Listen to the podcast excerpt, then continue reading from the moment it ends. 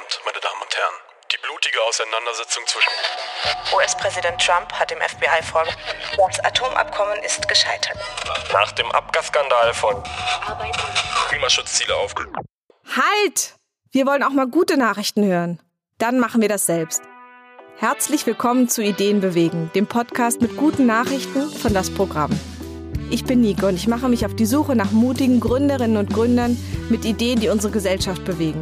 Von grünen Technologien über soziale Projekte bis hin zu alternativen Gesellschaftsmodellen für ein besseres Morgen. Katrin Rönnecke ist Bloggerin, Journalistin, Autorin, Podcasterin und Gründerin. Zusammen mit Susanne Klingner, mit der sie auch den feministischen Lila Podcast moderiert, hat sie gerade ihr eigenes Podcast-Label gegründet, Haus 1. Katrin engagiert sich für geschlechterpolitische Themen. Im Internet schreibt und bloggt sie vor allen Dingen über Feminismus und Netzkultur. Außerdem schreibt sie Bücher über emanzipatorische Befreiung und Sex. Gerade hat sie ein neues Buch geschrieben, es heißt Emanzipation und erscheint demnächst im Reklam Verlag. In ihrer wunderschönen Wohnküche in Friedrichshain haben wir über das Podcasten, die Wiederentdeckung der Langsamkeit und den Hass im Netz gesprochen.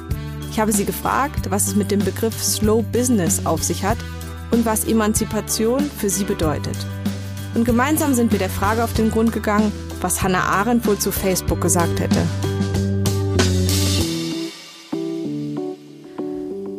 Hallo, schön, dass du da bist. Hallo, danke für die Einladung. Ich freue mich sehr, dass wir heute ein bisschen Zeit füreinander haben und ich bin ein bisschen aufgeregt, jetzt mit einer großen Podcasterin gegenüber zu sitzen. Ja, ich mich auch. Ich bin auch aufgeregt übrigens, falls es dich tröstet. Wirklich, nach so viel Sendungen, wie viel hast du schon aufgenommen? Keine Ahnung, ich habe nicht gezählt. Weiß ich wirklich nicht. Und zu das Thema Podcast, wie ist das bei dir entstanden? Ähm, ganz klassisch, ich wurde in einen Podcast eingeladen. Nicht den kleinsten, also der heißt CAE und ist von Tim Prittlaff. Und ähm, ja, äh, Tim war der Freund von einem Freund und ich habe Feminismus gemacht und er wollte was zu Feminismus machen und hat mich eben eingeladen. Und ich wusste zum Glück zu dem Zeitpunkt nicht so richtig, wer Tim Prittlaff eigentlich ist und was für eine Reichweite der auch hat und bin da relativ blauäugig in dieses Gespräch rein. Wir haben über drei Stunden über Feminismus geredet. Es war super locker und entspannt und schön. Und hinterher, ja, war ich total überrascht, weil es gab so schöne Kommentare. Also ich weiß gar nicht mehr, wie viele, es waren hunderte.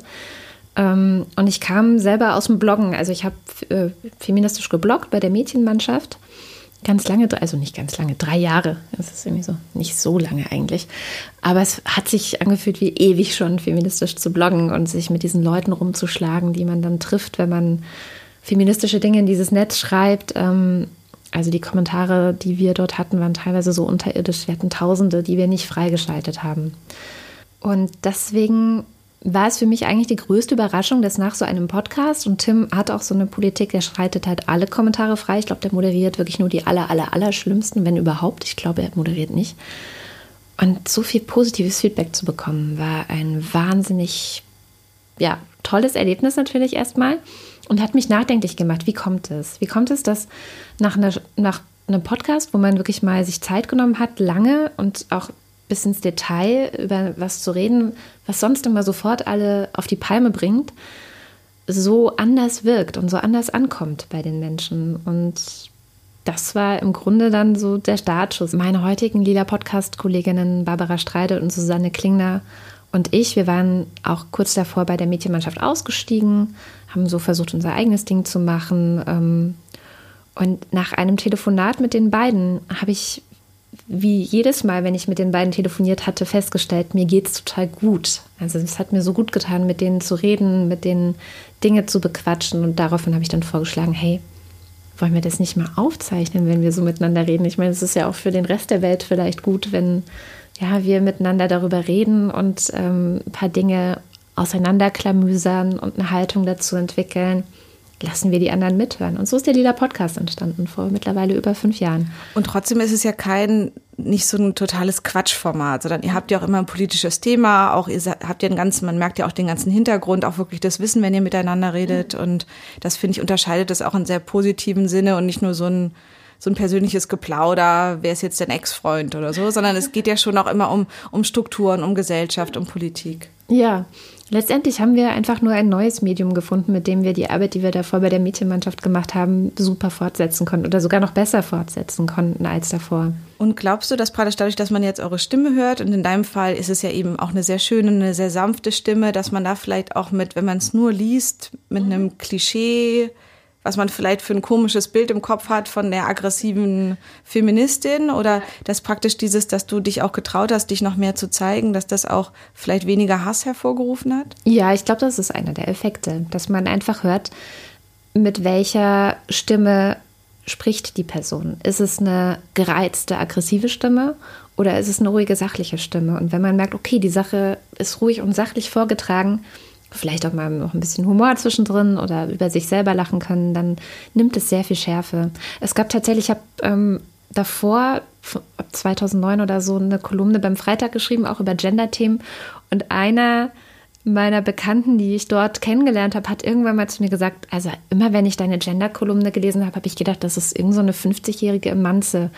Und ich war halt Mitte 20, ja. Also das, man, man liest Dinge oft, vielleicht mit der eigenen Vorurteilsbrille oder vielleicht viel schärfer, als sie gemeint sind. Und das alles fällt weg. Ne? Also die, die, die Stimme transportiert schon mal sehr viel mehr mit, ja, auf jeden Fall.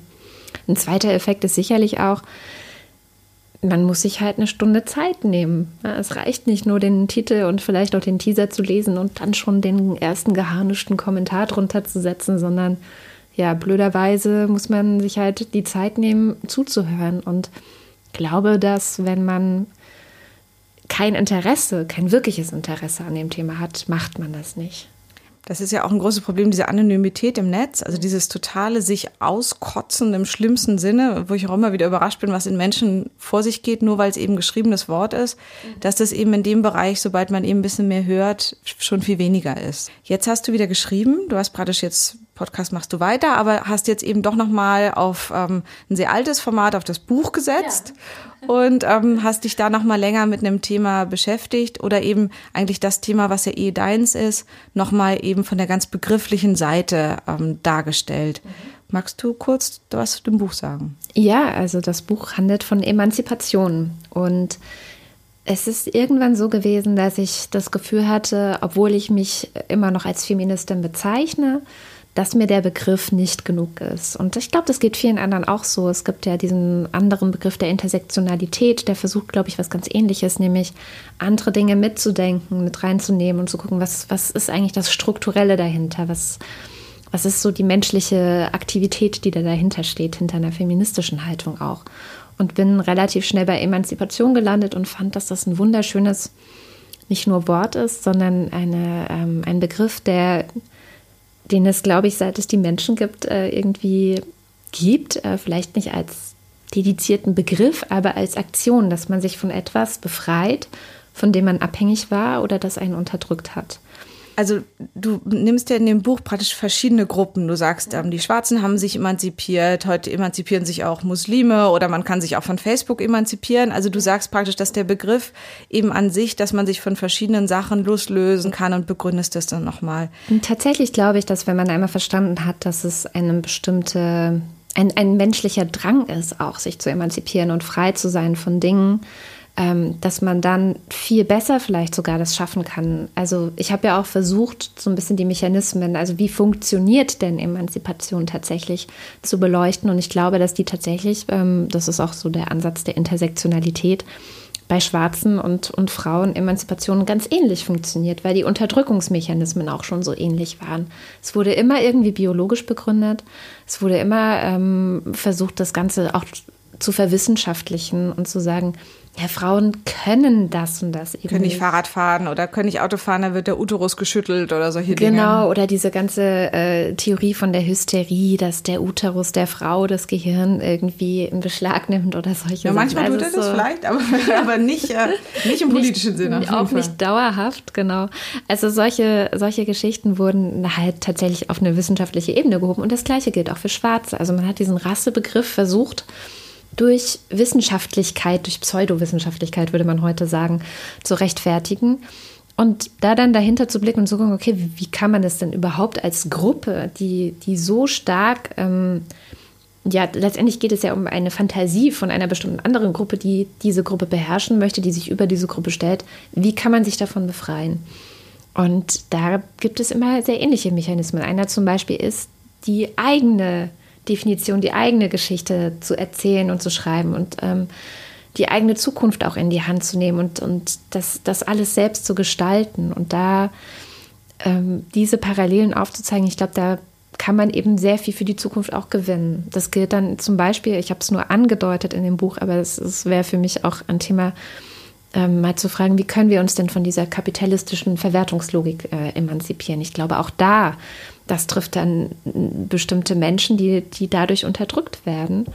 Und das zu erkennen, das ist immer der erste Schritt. Ich erkenne das, ähm, das auch anzuerkennen, also dass sozusagen die unterdrückende Gruppe, die Kapitalisten, wenn man mal mit Marx auch spricht, sagen, ja, okay, ähm, wir übernehmen die Verantwortung hierfür, dass wir euch Schaden zufügen und jetzt macht ihr mal und gestaltet ihr mal eure Zukunft selber.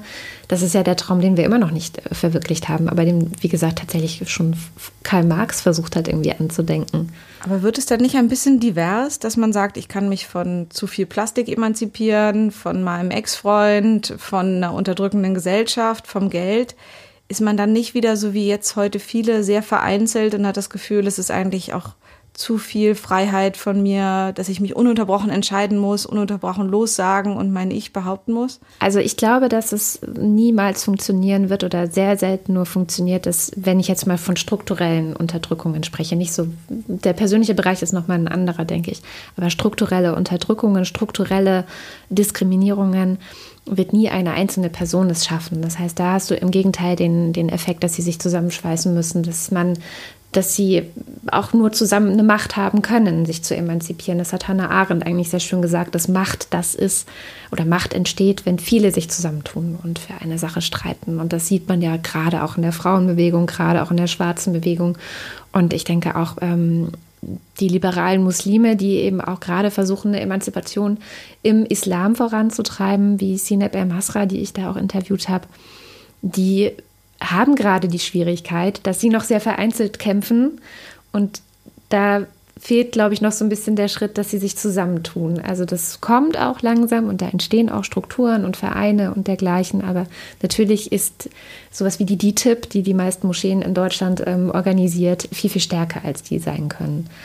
Also was mich erst etwas verwirrt hat an dieser großen, einem großen Herangehen von deinem Buch, fand ich danach ähm, einen ganz, ganz schönen Aspekt. Und dann aber nochmal zu sagen, es gibt zum Beispiel sowas wie eine demokratische Basis, dass du sagst, ich unterdrücke niemanden. Also auch ich als Frau unterschlage auch meinen Mann nicht zu Hause oder unterdrücke jetzt vielleicht meine Kollegin oder, sondern man sagt eben, ich habe eine humanistische oder eine demokratische Basis, von der ich ausgehe, dass ich eben niemanden ausbeute und das eben auch als Maxime für die anderen nehme und eben nicht sage, der hat, trägt nur ein Kopftuch, dann soll er lieber nicht mitschwimmen kommen oder dass man da schon ein bisschen sagen kann, dass da doch auch eine eine Linie in der Vielfältigkeit entstehen könnte. Ich glaube, es ist ein Werkzeug zur Entscheidungshilfe, wie habe, was für eine Haltung nehme ich zu bestimmten Fragen an. Also ich glaube, dass das auch ähm, sehr hilfreich ist, die Emanzipationsbestrebungen anderer anzuerkennen, wenn man einmal erkannt hat, was dahinter steckt und wie das funktioniert und wie auch Unterdrückung eben im Gegenteil, also als Gegenteil von Emanzipation ähm, tatsächlich funktioniert, ja.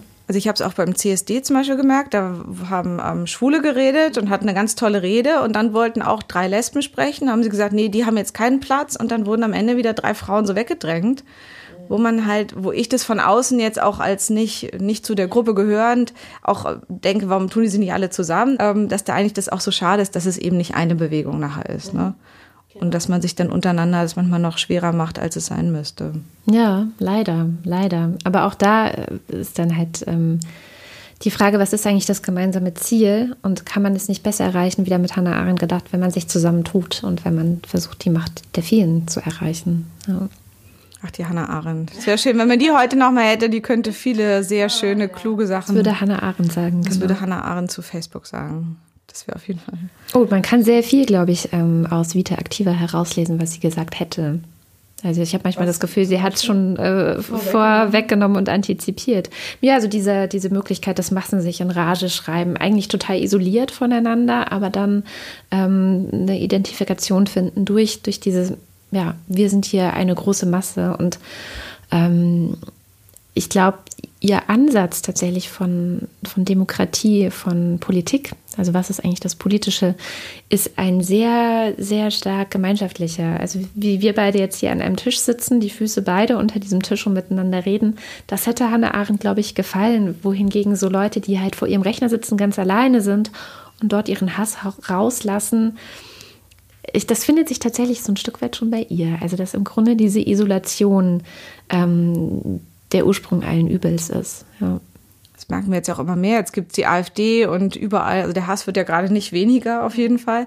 Ähm, es gibt einen ganz schönen, der ähm, Guilty Feminist, kennst du ja, ja. sicherlich. Und ähm, da war eine ganz schöne Folge, ähm, wo ähm, eine der, ähm, der Protagonistin erzählt, wie sie auch eine totale Hass-E-Mail bekommt und dann anfängt mit dem zu reden. Und sie hat den Dialog aufgeschrieben und man man liegt auf dem Boden vor Lachen, weil sie das so schön und so klug in diesen Dialog getreten ist und eigentlich am Ende jemand eben, der alleine vorm Rechner gesessen hat, aufgelöst hat, dass er wirklich mit ihr gesprochen hat und am Ende schreibt er dann, wo er ihren Podcast abonnieren kann. Ja, genau. Also, hast du, ich habe es gehört, ja. Das ist echt, das ist so schön. Weil ich glaube, es war Deborah Francis White selber, die genau. das erzählt hat, genau. Ja. Und irgendwie mit einem jungen Mann hat sie da geschrieben. Ja, genau. Und wo man Der irgendwie 17 oder so war, ne? Also wirklich noch ganz, ganz jung. Also wo man merkt, dass man so einzeln eben auch die Isolation von einem Einzelnen auch aufgreifen kann. Nur die große Frage ist halt, was ist mit so einer Hassmasse?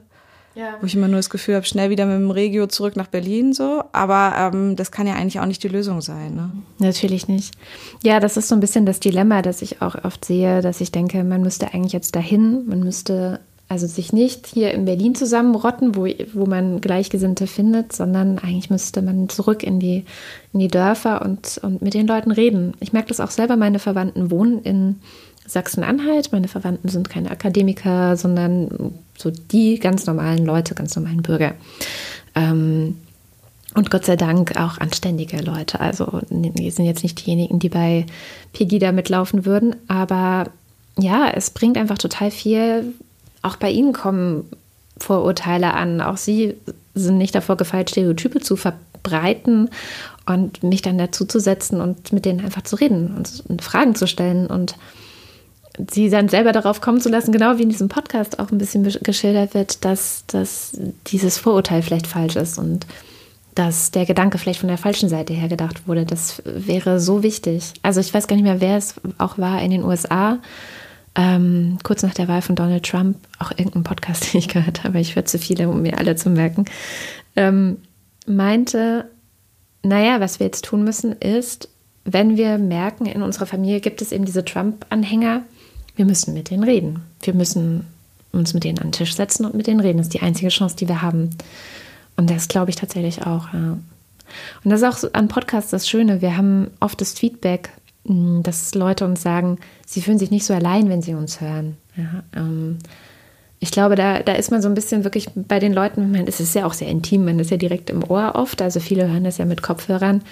Ich glaube, da hat man tatsächlich nochmal eine Möglichkeit, so eine Gemeinschaft zu schaffen und gemeinsam Dinge zu denken und zu fragen und zu entwickeln. Das ist sehr, sehr schön. Und man schult auch das Zuhören wieder. Also ich merke es ja so, beim Yoga geht es ganz stark darum, dass man manchmal eben auch wieder Zuhören lernt und eben exakt auch nicht immer schon vorwegnehmen, was sagt der andere, sondern wirklich sich Zuhören wieder so darauf einlässt ein Stück weit. Und das finde ich ist ja auch ein, ein totaler Vor also Vorteil vom Podcast, dass man da wieder so wirklich im Hören ist und einmal eben nicht dieses visuelle, wo ich ständig von der äußeren Form auch, sieht die jetzt heiß aus, was hat sie an, was ist das für eine Frisur, auch an so abartigen Sachen hängen bleibt und ähm, sondern eben diesen Teil eben auch nochmal weglässt und so die Stimme auch zulässt. Ja, es gibt total viele Hörerinnen und Hörer, wenn sie uns dann mal in echt sehen, die sind total geflasht. Was, so sehen die aus? Oh Gott. hat auch was Geheimnisvolles, ne? ja. ne? Also eben nicht dieses, man sieht alles und hat hier eine Kamera und sieht 24 ja. Stunden, was Katrin Ronecke macht, sondern Gott eben. sei Dank. Genau, sondern eben wirklich so, so oft nackt. Richtig, also so, dass, von daher wäre eine Kamera vielleicht auch mal interessant für die Zuhörerinnen und Zuhörer, aber eben so ein Stück weit halt wieder was, was ähm, Entschleunigtes, ähm, wo man sich konzentrieren muss und wo man eben auch nicht von Bildern abgelenkt wird. Das ist eigentlich auch echt eine, eine Stärke. Ja, absolut. Und was ich auch merke, und auch versuche zu kultivieren, zunehmend versuche zu kultivieren, ähm, ist auch den Kontakt mit den Hörerinnen und Hörern aktiv zu halten. Also es kommt sehr viel Feedback auf, auf unsere Sendungen. Wir versuchen so gut es geht, wenn wir das Gefühl haben, das ist jetzt wertvoll, nicht nur für uns dieses Feedback, sondern auch für andere, das mit reinzuholen. Seien es über Audiokommentare oder dass wir Mails vorlesen oder Kommentare vorlesen auch und dann nochmal darüber diskutieren. Also tatsächlich ist es eine sehr große Chance durch diese sozialen Medien dann ja doch wieder, also so, ne, mhm.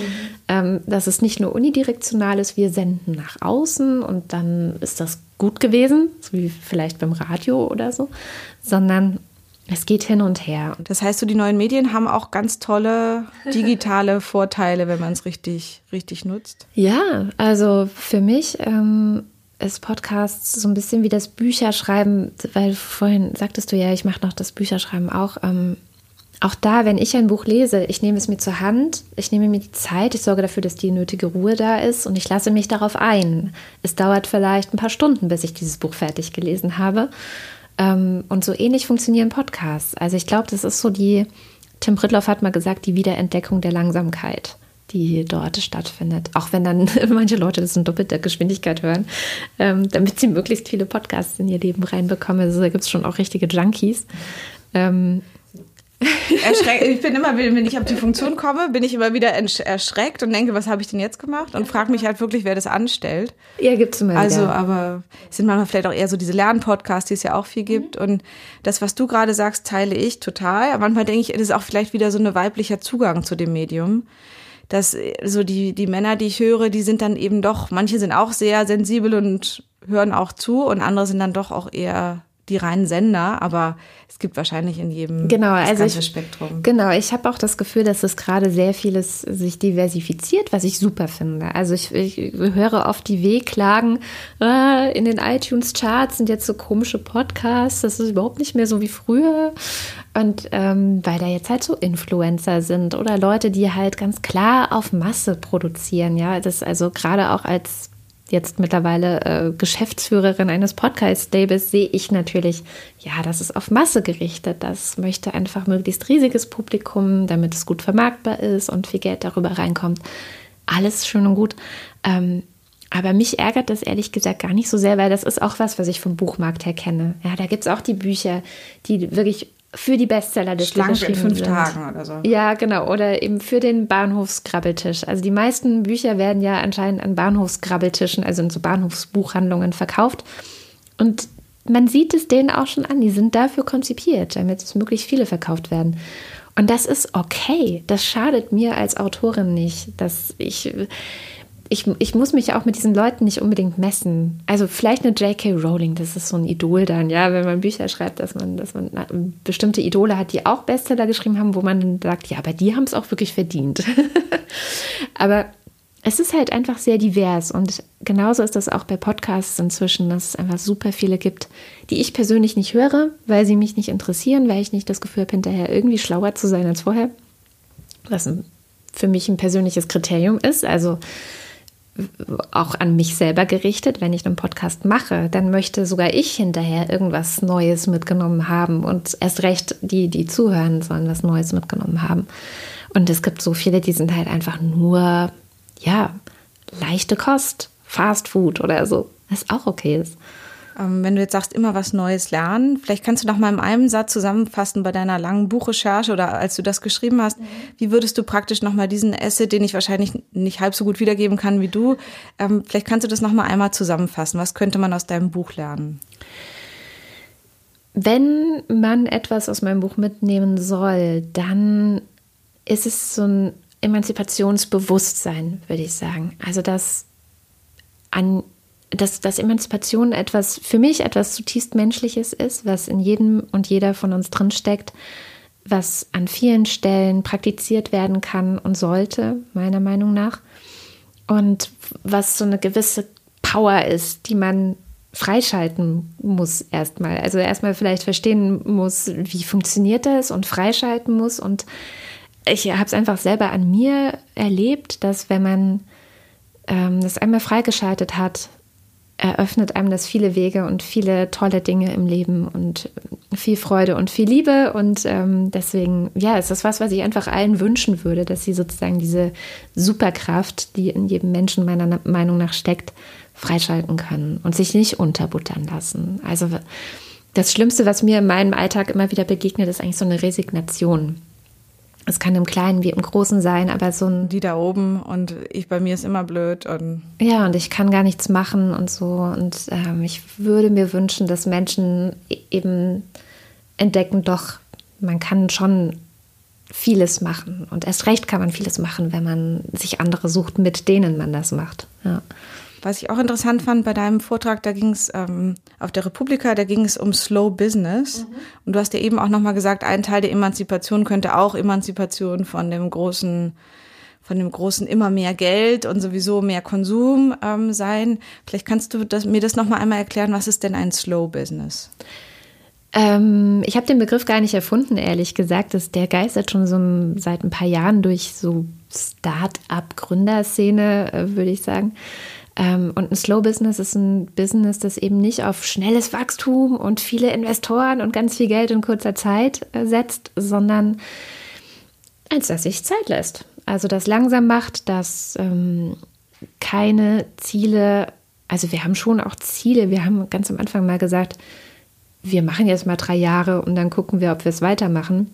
Aber ähm, ja, wir haben jetzt keine Zielmarke, wenn wir in einem Jahr nicht uns selber 5000 Euro im Monat zahlen können, hören wir auf oder so. Ja, also das ist ja ganz oft steckt sowas gerade auch in diesen Startups ja dahinter, dass es dann Investoren gibt, die wollen schnell Geld sehen. Also für die soll es sich ja auch lohnen und dann geht das in so eine Spirale rein. Es wird immer mehr auch debattiert, dass Leute, die zum Beispiel gegründet haben, die in der Startup-Szene unterwegs sind, schnell an Burnout leiden, ähm, besonders anfällig für Depressionen sind und, und, und. Und das sind alles Dinge, die wir wollen wir einfach nicht. Die wollen wir nicht für uns. Die wollen wir auch nicht für irgendwen, der mit uns zusammenarbeitet. Also das ist uns auch wichtig, dass diese Kultur ähm, auch für alle unsere Mitarbeiterinnen und Mitarbeiter und Co-Moderatoren und Co-Moderatorinnen gel gelten. Und ähm, ja, wir machen alles in unserem Tempo. Und das entscheiden wir selber. Und wenn einer von uns oder eine von uns, wir sind ja zwei Frauen, wenn es einer von uns jetzt nicht so gut geht, weil sie vielleicht krank ist oder so, dann ist es nicht so wie in der Klinik, wo ein Arzt oder eine Ärztin ausfällt, dass es dann heißt, oh Gott, oh Gott, oh Gott, du darfst nicht krank werden, du musst trotzdem kommen, weil sonst bricht dir alles zusammen. Sondern dann geht das auch mal, auch, auch für eine längere Zeit. Ja. Also für mich klingt es großartig. Also so wenig getrieben, so wie ich äh, ja. sonst ganz, ganz viele Menschen erlebe. Also das ist mein Yoga-Ich freut sich da sehr drüber. Ja. Und das andere ist, dass ich gerade auf einem Startup-Kongress war und da waren halt 90 Prozent Männer, die auch die großen Gelder bekommen haben. Klar. Und es ist eben schon auch wieder eine weibliche Art, ein Geschäft zu betreiben und aufzubauen. So ein bisschen, also sagen wir mal, also vielleicht bestimmt vielleicht auch ein Klischee, aber allein die Verteilung, wie viele Frauen und Männer zum Beispiel Gelder bekommen und Startups gründen können und wo wirklich auch die, die, die Geldflüsse und auch letztlich Machtflüsse sind. Mhm. Dann ist es halt ähm, ein sehr, ein ganz schöner Ansatz, der, glaube ich, einen persönlich viel reicher macht, als es die Millionen machen kann. Mhm aber man ist eben schon auch wieder außerhalb von dem, wenn man nach, nach Macht strebt oder greift. Ähm, also ist man wieder ein bisschen an der Seite. Mal sehen, wir sind jetzt ein Jahr alt und ob wir wirklich an der Seite bleiben, wird die Zeit meiner Meinung nach zeigen. Also ich glaube, so eine gewisse Beharrlichkeit ähm, ist oft besser, als wenn man innerhalb sehr kurzer Zeit sehr viel schafft und hinterher sind alle ausgebrannt. Ich bin gespannt. Also wir haben uns zum Beispiel auch ähm, aktiv dagegen entschieden, Investoren reinzuholen. Wir wollten das nicht, weil wir sowohl inhaltlich ähm, unabhängig bleiben wollten, als auch nicht den Druck haben wollten, eben Geld zu machen. Und wenn das nicht klappt, dann stirbt das gesamte Unternehmen und stirbt die gesamte Idee. Also ja, es ist vielleicht weiblich. Ich weiß es gar nicht, ob es so weiblich ist. Ähm, zum Beispiel Edition F, die haben ja sehr viel mit Investoren gemacht und die machen sehr vieles sehr schnell und auch sehr, sehr erfolgreich. Also sie hatten jetzt ja diesen Female Future Force Day, ich weiß Mhm, nicht. ich war auch da, genau. Habe mich neben einer lustigen Vagina fotografiert, neben der Vulva. Also war, Genau. hat mir gut gefallen, aber war halt ein Riesending. Ne? ist halt Richtig schnell, riesig. genau. und die sind schnell gewachsen und ähm, ich will nicht sagen, dass ich das nicht, also dass ich das falsch finde oder so, aber meins wäre es halt nicht. Also mir wäre das zu viel, zu schnell und auch, ich glaube, man trifft dann Entscheidungen, die ich nicht treffen wollen würde. Das heißt, eigentlich hast du praktisch das, was du auch am Anfang gesagt hast, ähm, du hast praktisch einen Kern, wo du bei dir bleibst und dich egal von was eben nicht so aus deiner Spur bringen lässt. Ja. So, also so wenig wie möglich auf jeden Fall. Und das ist eben so dein emanzipierter Kern, der dann so das macht, wie du das richtig findest. Ja, genau. so kann man es zusammenfassen, so trifft es dann auch irgendwie zusammen.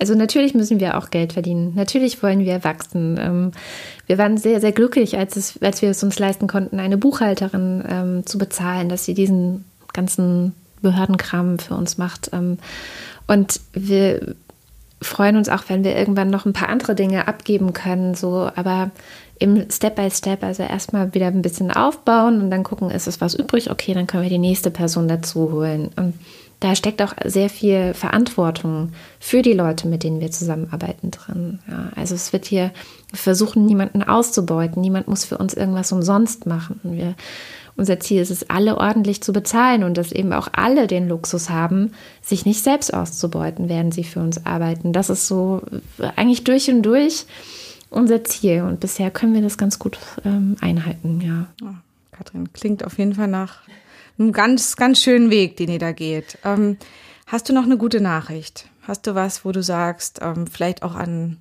jüngere Frauen, die vielleicht auch mal gründen wollen, ähm, oder egal an wen, hast du eine gute Nachricht, ähm, die du uns mitgeben willst? Ja, die gute Nachricht ist, dass es nicht schlimm ist, wenn man scheitert. das, ist, ähm, das musste ich auch echt hart lernen und wahrscheinlich muss es auch jede und jeder das hart lernen, ähm, dass die, die Angst vor dem Scheitern ist oft das Schlimmste am Scheitern.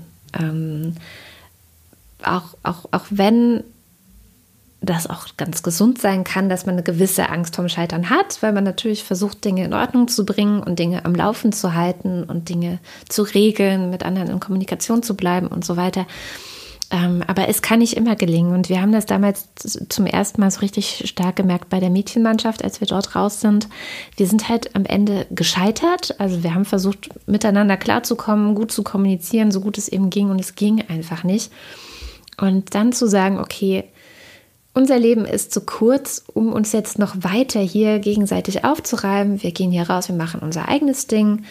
Wir fangen komplett von vorne an. Also das muss man auch mal sagen. Die Mädchenmannschaft war damals ein ähm, preisgekröntes feministisches Blog in Deutschland. Susanne und Barbara hatten es mitgegründet.